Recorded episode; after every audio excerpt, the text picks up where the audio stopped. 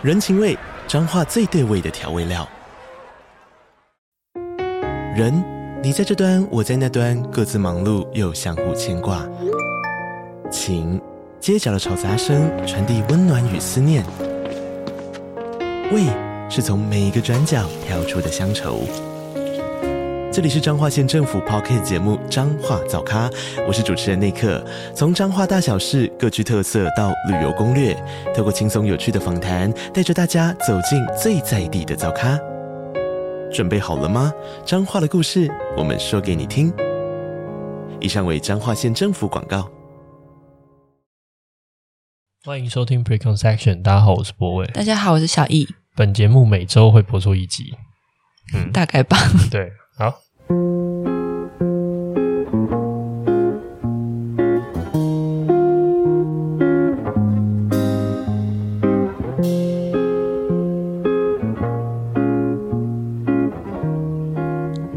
迎收听今天的节目。欢迎拉萨。我们家的猫现在在张博伟的脚上。对，然后它早上起来都声音很多。好，来过来。它它想要粘人，就是我们。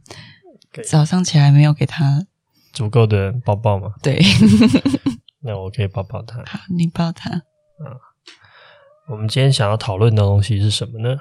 就是我今天想要跟你讲一个，我我其实这这个议题我在意很久，然后也不是一个，嗯，要怎么讲呢？它有一个逐渐成型的过程。嗯，我我今天想要讨论的东西其实是一种。嗯，精神世界，我们对符号之间的理解跟认可，那它其实其实它游移在一种我们对自己的看法和别人别人对我们的看法之间的关系。哦，那这样跟之前的那一集标签是不是有一点雷同？我觉得我觉得有点雷同，但是我只是想要把，那你也可以把它想象成是把标签这个概念再解构的更深入的一个过程。对标签那个时候讲的就是纯标签，那我们现在讨论的比较比，比较讨论是人为什么需要有标签这个行为，以及人类的世界里面其实充满标签这这样子的状态。那你这次还是会用标签这个词吗？还是其实不会？我就我想，哎，我会用什么词啊？我会我会用我会用符号吧，或者是象征。嗯哼，嗯，我标签标签通常使用这个词的情境会比较。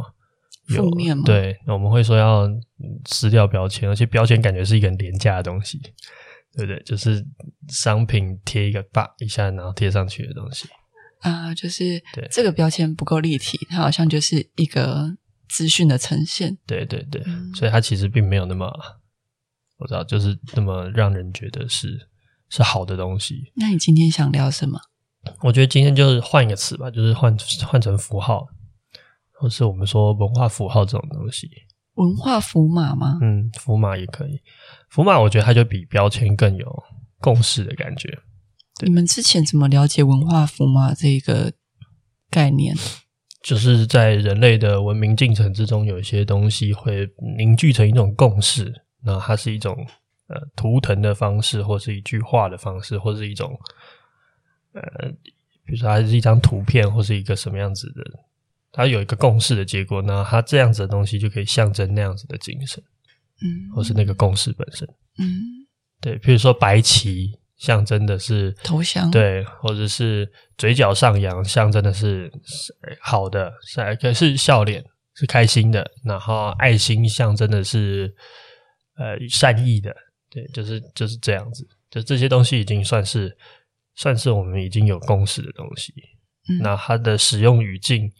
其实是很宽阔的，就是呃，有一个艺术家叫做许彬，你知道吗？就是一个中国的艺术家叫许彬，然后他有两个蛮有名的作品，一个东一个作品叫《天书》，然后一个书一个作品叫《地书》。嗯，然后我稍微讲一下，因为我觉得我蛮喜欢这个艺术家。天书他在做的事情是什么？他就找了非常多，他自己研发了汉字，就是中中文字，然后但是他那些汉字都是。依着这个汉字的造字的一些共识或原理，但是重新造出来的字，所以每个字看远看你都觉得哦，应该是一个中中文字，但是事实上近看从来都没有这个字，他写了一大篇。然后他在讲的有点像是一种语言之间的那种丢丢失这种理解能力的那种状态。然后后来隔几年又发表一个 作品叫做《地书》，嗯，《地书》它就是把所有的 emoji 贴起来，它是一个你，所以天书的状况是什么？对不起，天书的状况是你多有学识你都看不懂，嗯，然后地书的状况是你连书都不用念你都看得懂。那里面就是 emoji emoji emoji，就是笑脸，早上起来睁开眼睛，然后一个惊叹号，然后一段音乐，然后闹钟，你就可以很明显的感觉到他在论述一段故事。嗯，对。然后我觉得那个地书本身，它在处理的东西就是人类所有有共识的文化符码来去做讨论，所以你甚至不需要学会任何语言，你都能看懂那本书。嗯，对。那今天要讲这个原因，就是因为我。对，抱歉。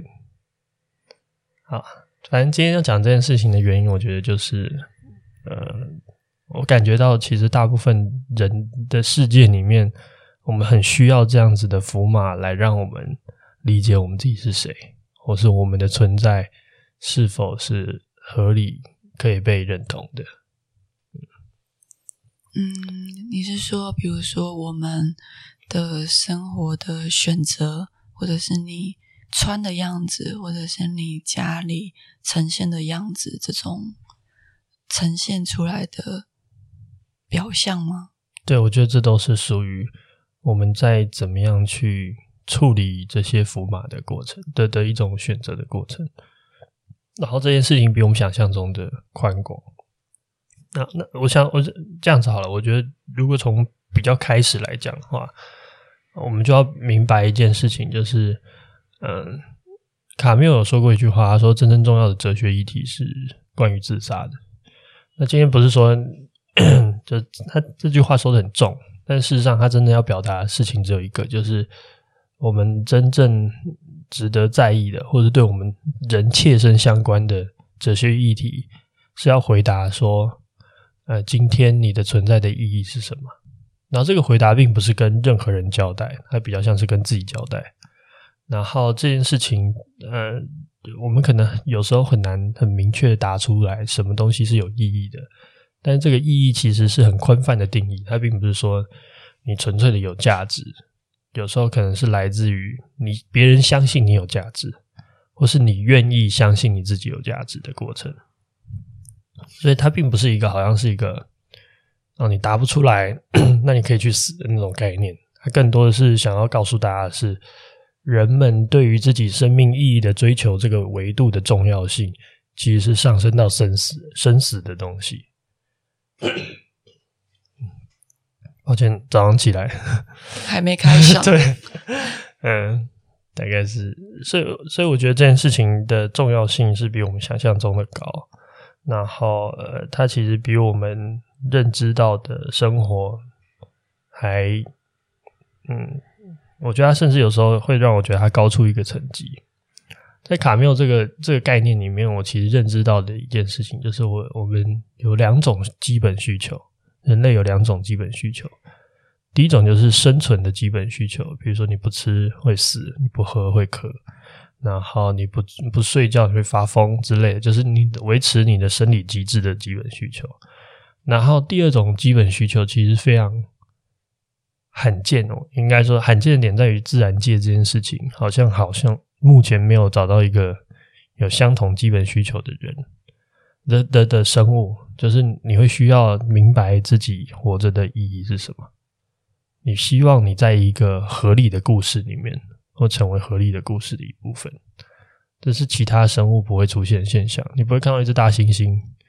啊，或者是一一只鸟飞飞到一半，觉得自己生活没有意义，然后就去自杀。说不定有哎、欸。哦，对啦，说，不定有，确实，你这样讲，我突然觉得好像我讲错了。集体自杀的老鼠。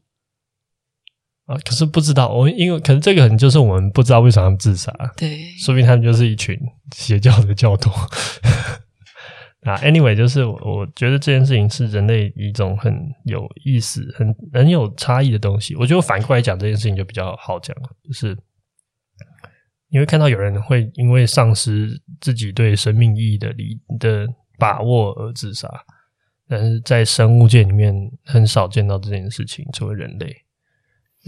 我不晓得，因为我觉得，嗯，比较比较大家能理解的，好像是一个极大的痛苦，会让人有想要走上绝路的状况。可是我自己觉得，可能现阶段也蛮多人觉得自己找不到生命意义的。嗯，可是你要怎么去讲说这些状态？嗯，其实并不是真的找不到生命意义。我我觉得有很多啦，就是生命意义。我们之前聊爱的那一集有谈谈论到，就今天也许你不知道你的，比如说你没办法回出回答出你的 destiny 是什么，你的你必然要做的，你你成为的一个 part 是什么，但是你知道有人爱你，那有人爱你这件事情，其实就是象征着有人觉得你是有价值的，那这样也 OK。嗯，我觉我觉得这这个这个。讲到生死的部分有点复杂，因为我到现在还是觉得有应该蛮多选择这一块这个行为的人，他其实也很清楚的意识到是有人爱他的。对，我知道，我知道你在避免什么，但是我我好吧，那我们我觉得我们不用讲到生死这件事情，嗯，但我们可以有一个共识，就是这件事情是对人类这个族群里面格外重要的，就是我们会特别在意意义这件事情。意义很抽象啊。对，你刚刚要讲的不是文化符码吗？象征的，所以你要讲的是象征意义吗？啊，所以我要讲的事情是这样，就是文化符码在解决的，就是这个意义的需求。你觉得文化符码不是单纯的呈现？对，如果一个人会饿，然后还要吃面包，那饿就是我对意义的渴求，面包就是这些文化符码。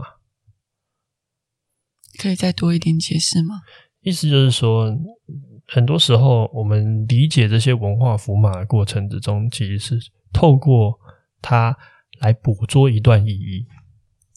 我举例哦，就是譬如说，今天呃，我使用 iPhone 手机，嗯，那我使用 iPhone 手机的状况代表什么？可能在有些人的眼里，就是呃，有有很多可能啦。但是在使用 iPhone 的人的那个眼里，可能是觉得自己是一个，呃，比如说对创新有想法，或者打破世俗规则，就是苹果早期的那些广告的营销的那个状况，或者像贾博士一样的人，哦，就是很试图就是把这个世界形塑成他觉得认知正确的样子，嗯，对，那不不不，然后拿出一个跨时代，那从。智障型手机变成智慧型手机，这样跨时代意义的产品。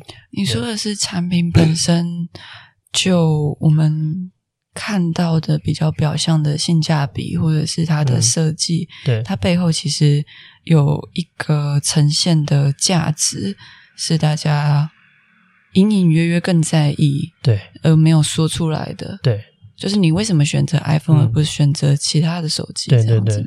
所以今天我拿着 iPhone，可能对。有些人来说，他正在说着一句话。他说：“我活着是有意义的，因为我是一个愿意突破过去的框架，突破呃，创造一个新局的人。而这样子的人是有价值的，对这个社会，或是对不一定是这个社会啊，就他觉得这样子的人活着是有价值的。这是你的想象吗？因为我们有时候说不定就只是因为好看。”对对对，我我理解，但是我在讲有一部分的人带着那种果粉的心情，或者有那种使命感的心情，他拿着那个 iPhone 的状况，就跟你只是觉得哦，好像比 Android 好看，所以买 iPhone，就是完全不同的状态，就完全是不同的东西。嗯、了解，你不会讲的是所有人，就对、嗯。对对对，譬如说像嗯，譬如说像我们会去买一些老家具。对那可能我们的出发点也是觉得好看嘛，但是买老家具的人跟买新家具的，就是呃系统柜的人，他们可能在意自己被人家认知的方式就是不同的。嗯，所以老家具也会成为一个文化的符码，买系统柜定制的这种也会成为一个文化的符码。嗯，那它象征两群人，可能老家具的人老家具我比较懂嘛，就是我们就是这一类人，我们可能会喜欢一些陈旧的，我们喜不会喜欢那么东西那么克制化，我们希望它有自己的特色。但系统柜的可能他们很在意的事情，这我假想的，那可能是一种标准一致，然后整体就是呃符合我的生活，就他来配合我的，就那个东西是来配合我的，而不是我去配合这个东西的。他可能要有一个主导权，嗯、我不知道，这都纯粹我的推想。但是，就是光是这样子的选择里面，其实你就可以发现，人们用不同的选择在装点自己。用不同的事物，然后它背后所象征的价值，或者它背后所所包含的这种被认识的方式，都会成为我们怎么样回答我们是谁，而为什么我们活着有意义这件事情的句子其中的一个段落。嗯。我现在听起来比较像是，嗯，如果你一直问自己活着有什么意义的话，这件事情其实很模糊，对。然后，如果我也要从我选的事物上面慢慢去找出我选的背后的一点原因，然后再来推我自己有意义，我也觉得有点牵强。对，所以，所以其实。我知道这很很很反人性啊，就是很不合理，就是不是一个我们日常生活思考。我觉得那个意义好像是不同的东西，就是你一开始讲的意义很重，就是那种比较像是生存的意义。可是你其实要讲的只是一个，比如说价值的选择，一个什么之所以可以成为自己。哦，好，那我觉得要区分一下这两个词，就是我一开始讲的那个意义是很重的，没错。但是现在我们所说的这些小的意义，它是它是堆叠的，最后还要回答的东西是为什么我值得存在？嗯，我不会因为我用 iPhone 说我值得存在，我不会这样子。但是我可能会因为我用 iPhone，然后我定期捐款给慈善组织，然后加上我做的事情是对这个社会有价值的。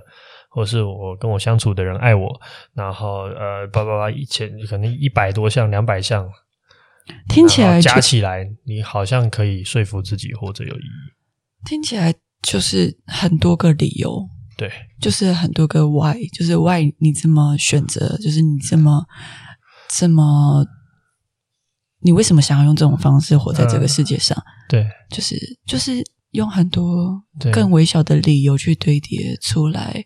支撑你，嗯，我觉得它还是对啊，就是是不同的东西的，就是我们那可是这两个东西是有关联的。你觉得很多微小的理由堆叠出来，就能让你觉得你在这个世界上活得比较有意义吗？对，哦，是这样吗？是的，就对我来说，这件事情是这样子的关系。所以刚才那两个意义确实是有大小 size 或者是层级的差别。但是你试问，你要今天要怎么样回答？为什么你值得活着？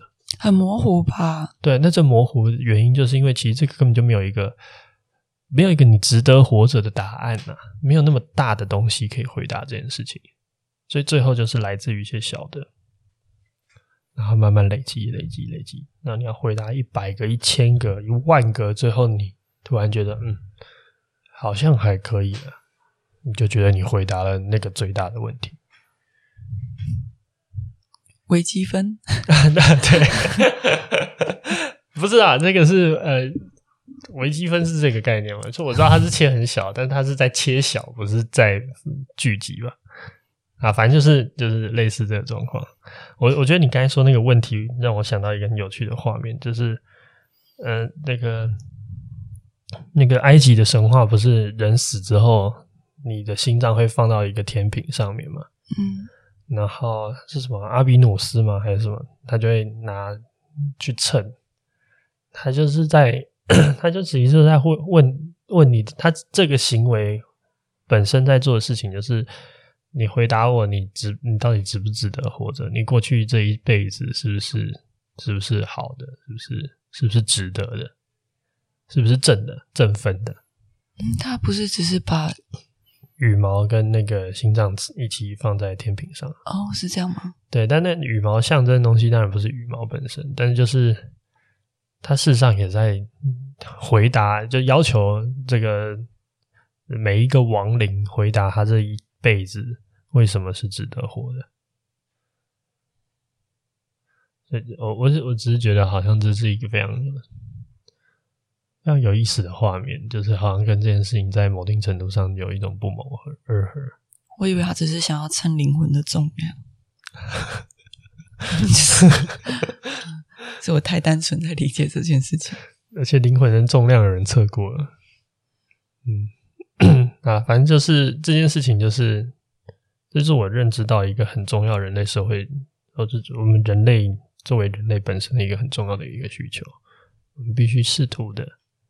我们可以平常不想，确实可以做到这件事情。我们平常不会去想说啊，我存在是什么意义啊，或者是。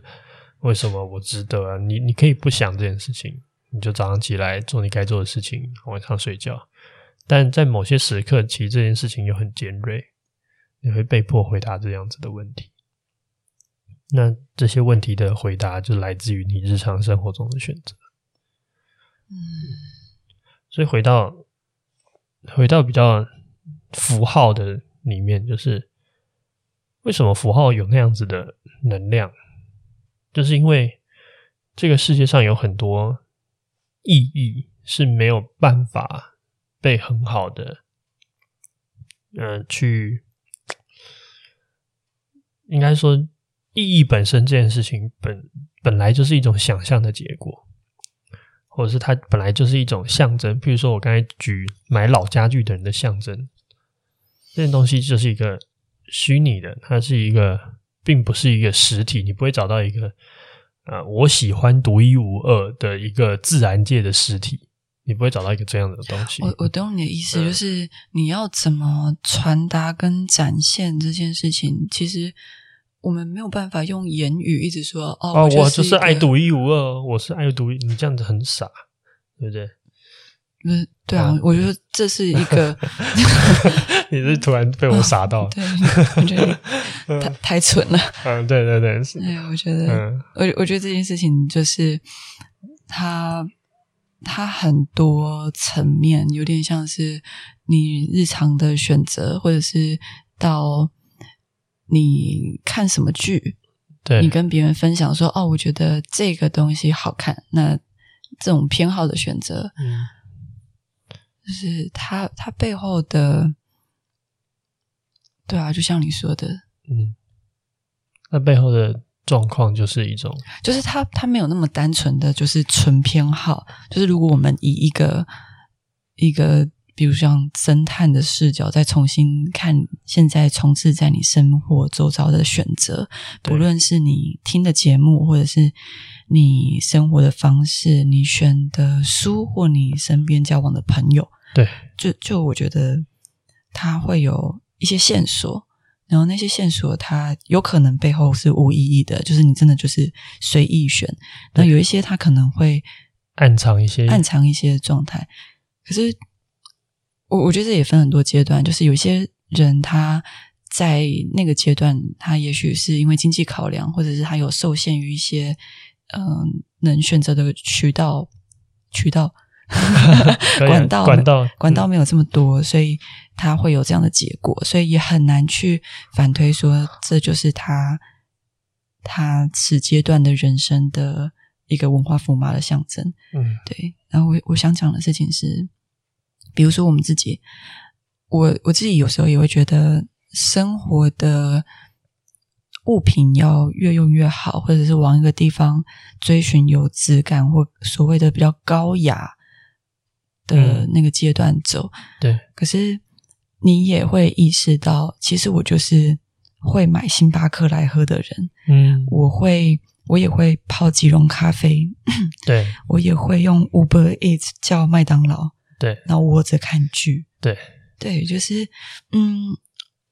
我对我来讲这件事情，它其实前阵子有一点割裂。就是我，我真的是我想象中我要往好的方向生活的人吗？那我这样是不是应该要每天帮自己做一点料理？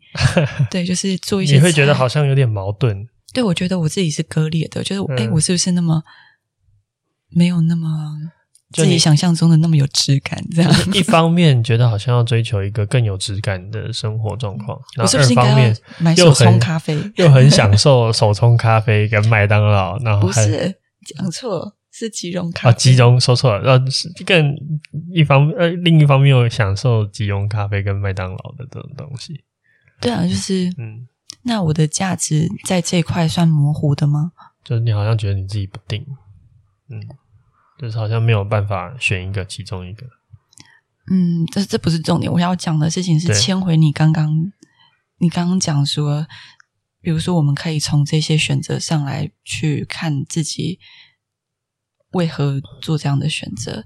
那所以我要重新定义成我自己是一个，嗯，有对好的生活的追求，可是。同时又希望保有那种生活的随性跟弹性的自我。对，所以其实你有两个你想要被认识的方法，或是你想要认知自己的，你觉得是重要、属于你，甚至对你来说可能有点，就是如果你不这样的话，你好像觉得自己的状况没有那么，那没有没有你没有那么喜欢。嗯，这第一个就是你希望你生活有质感这件事情，嗯，那第二个就是你希望你活的是有主见的。那这两件事情刚好在你的行为上面产生一种有点矛盾的状况，因为如果你要很有质感，某定程度上你必须要去参考别人的生活，或是你有有一些样板啊，比如说每天自己煮晚餐啊，或者是用手冲咖啡啊，这些东西好像都是一个有质感生活的状态，但你又没有办法。喜欢总是参考别人的自己，你会觉得这种这样的自己让你觉得，我不知道你你会具体有什么感觉啦，但是可能会让你没有办法觉得自己的你你会希望这个选择不是这样子来的。我会觉得文化符码或者是一个 你喜欢的那一种样态，你直接挪用的话，很没有灵性，就呃。就是我喜欢某一个品牌的呈现的方式，但我如果完全去追随，我就会觉得那个过程中少了一些有。你没有内化的过程，你就会觉得很、很、很、很无趣。没有一个你吃进来，然后你再吐出来的过程，你就觉得很无趣。嗯，但我也没有那么确信。我吃进来吐出来的东西是真的经过我的消化，说不定我现阶段还这么觉得即溶咖啡是有趣的，或者是觉得嗯，就是很适合我这种很随意的状态。可是我说不定下个阶段就不是，嗯，所以我我其实觉得还在一个构建的过程吧。然后我也很难去定义说什么样叫做高尚，对，就是。我怎么可以去定义这个叫做更有质感的生活？那我也不觉得这是一个对的事情。啊，我觉得，我觉得几件事情。第一个事情，我们就承受最后一个问题来，就是你怎么样去定义高尚？我觉得谁都可以去定义高尚。高尚就是一个很，很，就是我我觉得高级这件事情就是一种自我认知的结果。然后只要这个自我认知不要去伤害到别人，谁都可以去做这件事情。可你讲的事情是所有人的诠释高级，可能是不一样的高级。对对对，就是我觉得这件事情是是可以的，就是你有一个自由度啦，你的那个你的那个范围，就是你在你自己的世界里面，你有一个高级，有一个低级。那也许在你的世界的排序里面，即溶咖啡没有那么没有那么低级，可在某些对咖啡很有要求的人来说，可能即溶咖啡就是一个底层的东西。对，我觉得这就是一个矛盾点啊，就是像你说的。其实很多时候你是不是那么单纯的只想要展现给自己看？对，你也想要让别人知道。你刚刚不是讲了一个例子吗？就是在说哪一个？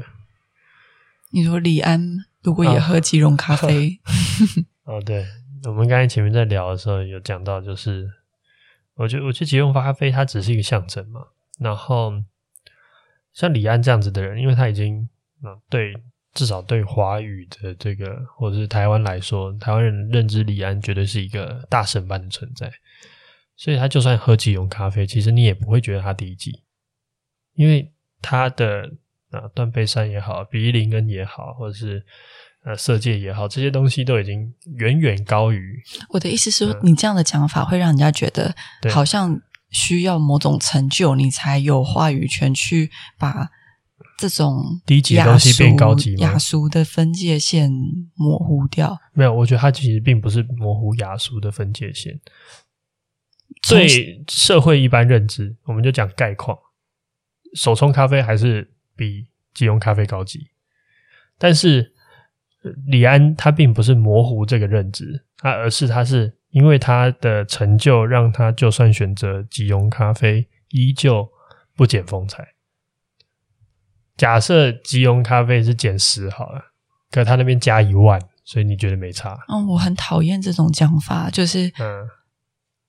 第一是你直接把人的我在讲成就分级，对，我我在我在试图具象化，没有没有，这就是一个你要你才有办法讲这件事情嘛，这不是我的个人立场，这是这个社我在试图解释是这个社会对这件事情的评价。你说的这个社会也是你观察出来的这个社会给的感觉的吧？对啊，那你要这样讲到底的话，所有东西都是我们感知的东西。嗯，那也有可能是我真的不是这样理解事情，所以那你就有别的，你就你就你就有别的东西了。嗯，但这这不是我要讨论的重点。我要讨论重点是，今天李安做的事情，并不是他模糊的这个状态，而是在我刚才那个比喻下，我试图在传达的东西是，它其实是它并不是 它不是让即溶咖啡变高级了。在这个社会的刻板印象里面，对，它只是并不会因为它使用即溶咖啡扣到分，让大家觉得是如此而已。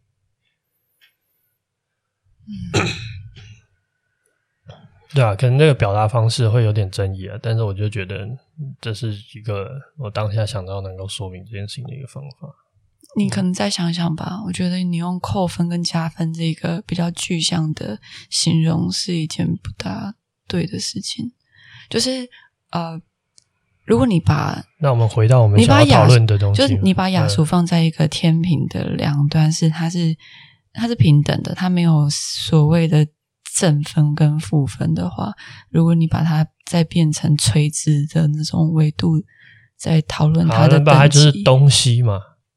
一左一右，它它是左边加十，你你要这样子也可以啊，对吧？就是如果它它不是一个高低的差别，就就，但是我想要表达是，就是它那个状态是这样子，就是它并不是因为你说就是啊，就是这样，对，不是啊。那我们刚刚讨论的事情是，那为什么你觉得只有李安这样的人是可以做出这种改变的？他没有做出改变啊。没，我的意思是，为什么你用他一个比较有成就的人来做举例，这样你不会觉得是一个好像就是我们人去观看他的时候，只有取得这样成就的人才不会被？你说不会被什么？被这样的文化符码困扰着？哦，我觉得被困扰其实也是你自己的选择的问题。我们刚才先讲的事情是一个。Overall，这个社会大多数人的感受啊，当然你也可以有不同对这个社会的感受，我可以理解。但是我觉得基本上我们可以取得一个简明的共识啊，就是我们不要太细究这件事情。但是这件事情到底是不是说只有李安这种人才行？我觉得也不不一定如此，因为其实，嗯，很多应该说我们来到近代社会，我们已经有非常多事情是在。突破过去对雅俗的一些讨论了，譬如说匍匐艺术在做的事情，譬如说，呃，甚至其实地景艺术也是，就是我们有非常多的东西，其实在试着去重新质疑这个社会的审美标准也好，或者高低之分的标准也好，嗯，对。那我我觉得其实这种这些东西就是这个时代的一个福音啊。你可以想象过去在中古世纪或是早期的唐朝啊，以前唱戏的是是是九流之中的一流，就是以前中国人的概念是觉得唱戏的是很 low 的，就是没有没有社会地位的。但某定程度上，你也可以理解现在的这些演员明星在过去的身份地位得到一个很大的改变跟提升。对，就是我想要讲的事情是，这件事情本来就没有一定的观点，然后它比较像是一种说服的过程。那这个说服你要，当然你要对整个时代说服，你要花很多力气做很多不同的事情，但你也可以对自己说服就好。你也可以认知到，喝即溶咖啡。其实象征的是一种自由洒脱的个性，或者是象征的是一种随时就走的个性。然后这件事情对你来说是比这种严谨的手冲咖啡更高级的。你可以用这样子的方式理解这些文化符吗。可会不会问题是我们不大会去理解这件事情？就是我如果同样的事情，嗯，我没有好好的理解，我是把它理解成。我就是一个过于随便，然后又不讲求细节，然后又穷的状态，就是就是 你懂吗？就是那种、那个自己诠释的的那个诠释者，嗯，他对啊，就是我们其实不具有这样子。对，我我懂你的意思，所以所以你刚才也讲到那个重点了，就是你不能让渡那个诠释权。而且你要永远相信一件事情：正的说的地方一定有反着说，反着说的地方一定有正的说。就像你刚才讲的说，随便穷，然后还有什么不不精致吗？嗯，之类的。但我刚才讲的事情是自由，随带就走，然后不受拘束。嗯，对不对？就是这这两个词听起来，我讲的这边很正面，然后你讲那边是比较负面的。嗯，但事实上，它在同样形容为为什么自由？因为它就是一包咖啡嘛，它不需要搞一大堆器具嘛。然后为什么它随带就走？就是你说的穷嘛，它只有一袋啊。就是它它它可以是即抛的，就是这些东西其实都是你自己选择的。所以所以你刚才讲到的点就是这样，就是你可以选择你在用什么场域被欢迎，用用什么样子的目光去看这件事情。然后你可以找到一群人。甚至一一整个同温层用类似的目光在看，嗯，这样说到底还是你的意义，其实你要帮自己找意义。对，就是不论你的选择，或者是你的现阶段的状态，嗯，对，然后。我最后讲一个我想要讲的东西，就是我觉得这些文化符码就是人类世界的精神外衣，它像衣服一样，就是你会穿着给别人看，然后也给镜子里的自己看，就是你你其实是用这些东西来面对目光，然后这件衣服长什么样子，这就是你的诠释权呈现出来的东西。就今天一包即溶咖啡。对我来说是自由洒脱，可能对有些人来说是呃不精致，或者是呃口不挑嘴的代表，都都可能。但是，他就好像在决定这个衣服的花色跟款式，其实是你怎么看到和你怎么样，人家怎么样认知的。同一件衣服，有些人觉得很怂，有些人觉得很帅。就像同一包即溶咖啡，有些人也觉得很酷，有些人觉得很很很普通。但是我觉得不可避免的是认知到我们需要这样子的着装。就前一阵子，就是我有一个高中同学，反正他就是密我说，哎，最近想要办一个同学会，然后问我有没有什么时间。然后啊，我就回了一下，大概可能呃有的时间这样子。然后在等待他回复的过程之中，我就在就他没有马上回我嘛，所以就是大概有几个小时，我就在想说，哦，那我这次回去。如果有机会参加这个同学会的话，那我要穿什么？那我要跟他们聊什么？然后，其实这些事情的本质就是我在思考的事情是：我要从我要怎么样重新让我这些高中认识过的朋友认识现在的我？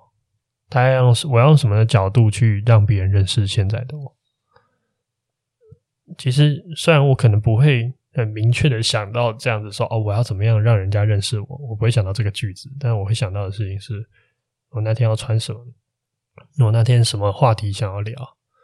那或者是我会想要跟大家说什么？说什么样子的近期的一些事情？这这些东西事实上在我的脑海里面有过过，但是过过这些东西的更多其实是我在思考怎么样让这些人认识我，然后同时觉得我的存在是有意义的。别人认识你有这么重要吗？你你你你现在讲的很心灵强壮，我我我我只是困惑，因为对，嗯，我觉得有太多人他是没有自信去做这件事情的呢。这种讲法会不会加深加深那种我们的选择好像都是最后要呈现给别人看的那种状态？我觉得，我觉得其实其实少一层，我们的呈现的选择是要给别人看，然后再给自己看的。你你懂吗？就 是就是，其实我我觉得这件事情你必须要很很诚实的讲，就是我们还是会多多少少在意别人的目光。我就觉得能够练到完全不在意别人目光那种状态，其实是一种你可以说是出家，或者是这种一定程度上的与世隔离的状态，你才有真的能够练到这种状况。就是我们当然可能可以做到，譬如说，我们百分之呃七十的内心来自世界的稳定来源是的看法来源是我们自己，然后剩下只有百分之三十，甚至有些人做得更好，可能百分之九十都是来自于我自己的看法，然后只有百分之一来自于别人。嗯，但这件事情本身是不是？我觉得它也有可能有负面的效应，比如说，如果我认知我所有的看法都只来自于我自己的话，嗯，那大概率你就是一个。蛮白目的人，我觉得我好像就是属于比较白目的人的这种，就是大概率你就是这样子的人，你就是因为你不在意别人啊，你不在意别人的看法，嗯，所以你其实有很多可能是会让别人不舒服，会惹到别人，嗯，对。然后同样的，如果你通通都在意别人的看法，那你可能是一个自信心非常，你会很很惶恐，因为随时随地。你都好像没有办法很稳定的认知自己的价值是什么，所以我我觉得，与其说我们要好像心灵强壮的做这件事情，我觉得它也不一定是一个绝对健康的状况。就是我们比较大的几率是两者都有，对，说不定是因为我太。私底下是太过于自卑与在意别人的讲法，所以我希望我可以成为一个心灵强壮、不去在乎别人的讲法。哦，所以我崇尚这样的价值，所以我会抵制你说不可以这样。那你透过抵制这件事情，告诉你自己，你是一个这样子的人。应该是说，你不是这样的人，你在抵制他。就是不行不行，我们这样的人不可以再再去在意别人。对对对，但但其实就是这样。我觉得，我觉得。肯定要拿捏自己的比例吧，就像穿衣服嘛。所以为什么我说它是精神世界的外衣？就你今天可以穿这一件，明天你可以穿那一件。然后有些对你来说像是内衣一样的东西，是你神圣不可侵犯的，你没有要露给别人看，但是你需要知道自己有，他肯定要保持一定的干净才愿意。所以我觉得这些东西都对我们来说比我们想象中的重要很多。嗯，然后甚至我觉得。就我觉得人类的世界就是生产出这样子一个一个的价值观或是意义，然后它被包装在故事里面，故事里面让你理解，然后对人类的，然后它它它就像精神世界的面包一样，它就是它就是喂养人们的精神世界。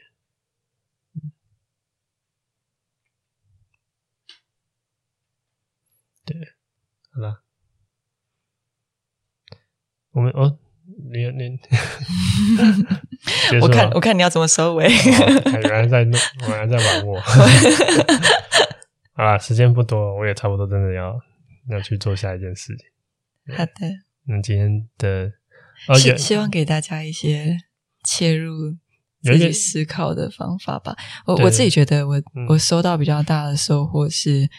我可能一开始在嗯生活的选择上会觉得好像是一个单向的，就是一个比较明确要往一个地方去。可是我发现我好像其实来回的在，其实做了很多并不是那么一致的选择。对，对，然后跟你聊完之后，我觉得啦，就是我能重新诠释这些，比如说吃泡面也好，嗯，然后泡即溶咖啡也好，我能重新诠释这些选择到我比较能接受的状态，嗯，就再更了解一下自己，嗯，我我觉得你刚才讲的那个能够接受状态其实很重要，就是最后人就追求一个东西叫做自洽，就是自我融洽。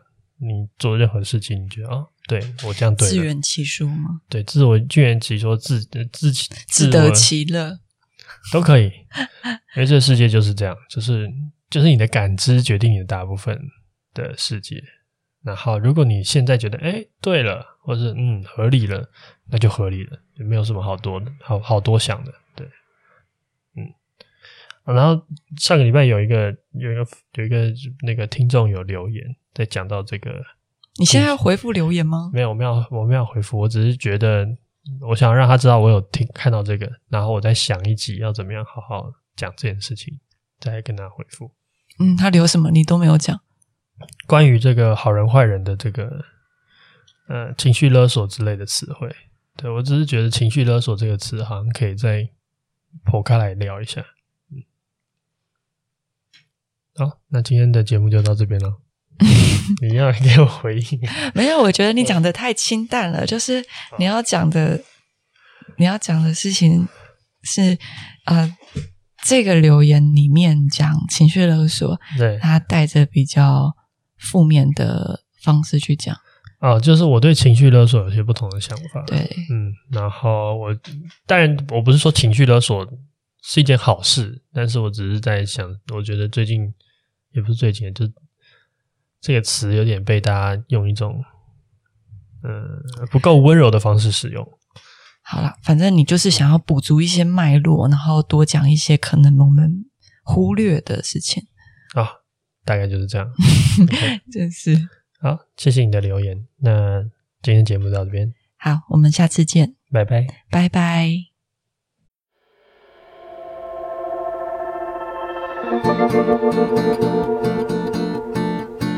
Lilies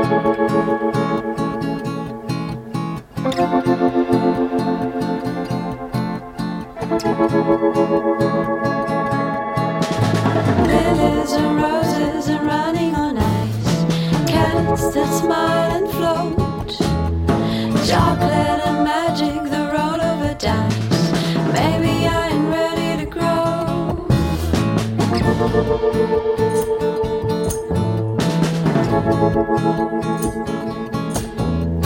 Creatures of sunlight that flutter my heart, delightfully carry me on. Tapping their fingers all over the world, infused with a childhood glow. I ain't ready to grow.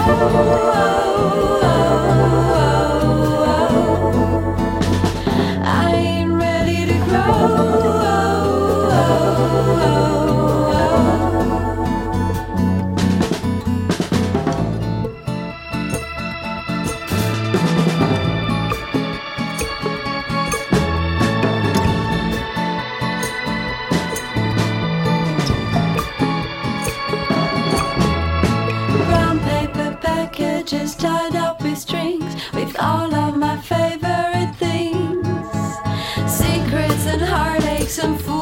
love.